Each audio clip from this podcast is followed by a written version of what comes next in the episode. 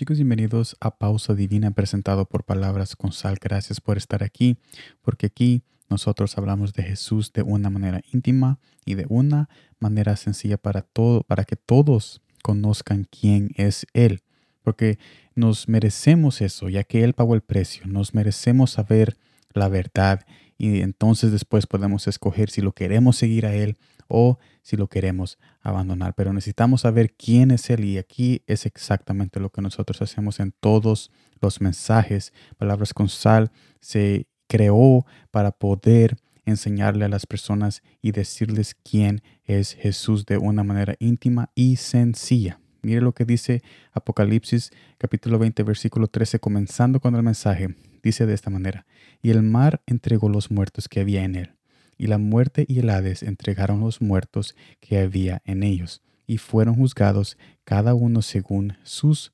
obras. Quiero, quiero enfocarme en la palabra entregar.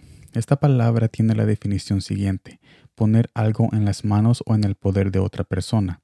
Sabiendo esto, vemos que Jesús tiene el poder de la muerte y el infierno en sus manos. Mire lo que dice Apocalipsis capítulo 1 versículo 18.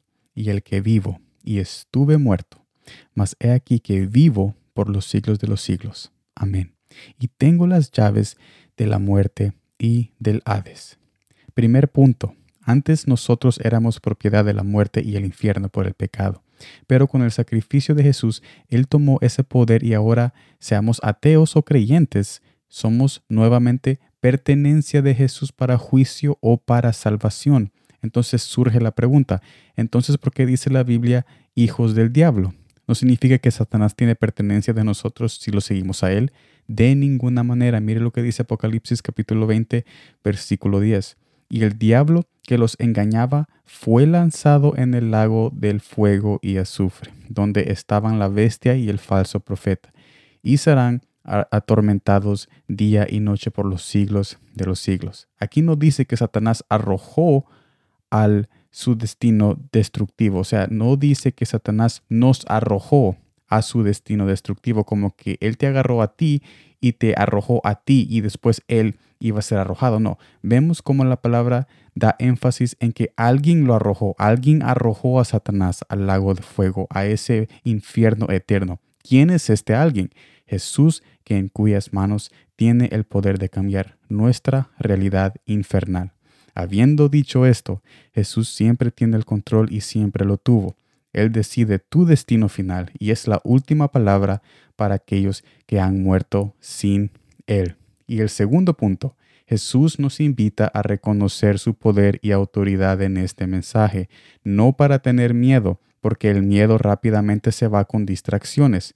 Es para que tengamos temor de que Él puede salvarnos y cambiar nuestro destino. No solamente que puede, pero quiere, quiere cambiar nuestro destino. Esto es lo maravilloso. En la cruz Él dio su amor fraternal para con nosotros, dándonos una invitación escrita con sangre de que Él nos desea en su reino. La pregunta es si estamos listos para aceptar tal invitación. En resumen, en este, en este mensaje vemos que Jesús es el dueño de todo, Jesús es el juez y Jesús nos quiere salvar de su segundo juicio que viene aquí en esta tierra. Porque ¿cuál fue el primer juicio? La cruz, la pena de muerte que Él mismo pagó para que nosotros podamos ser salvos y ser perdonados por nuestros pecados cuando nosotros creemos en Él. Así que espero de que este mensaje te haya bendecido y espero de que tú tengas un día bendecido durante el resto de este día. Nos vemos mañana en la próxima transmisión. Gracias por el.